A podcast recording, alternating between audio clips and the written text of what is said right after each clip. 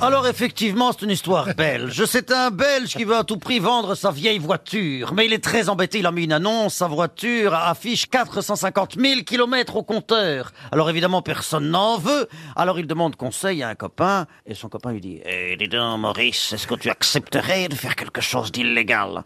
Alors il répond, oh oui, je veux vendre ma voiture à tout prix. Eh bien, va voir discrètement mon copain Tony, les mécanos, il va te mettre le compteur à 45 000 kilomètres. Et là, le gars va donc voir Tony, le fameux Tony, qui lui remet le compteur à 45 000 kilomètres. Et là, deux semaines plus tard, il revoit son copain qui lui demande Alors, ça y est, t'as enfin vendu ta voiture? Il dit, Ben, Ça va pas, non Tu crois pas que je vais vendre une voiture qui a que 45 000 kilomètres?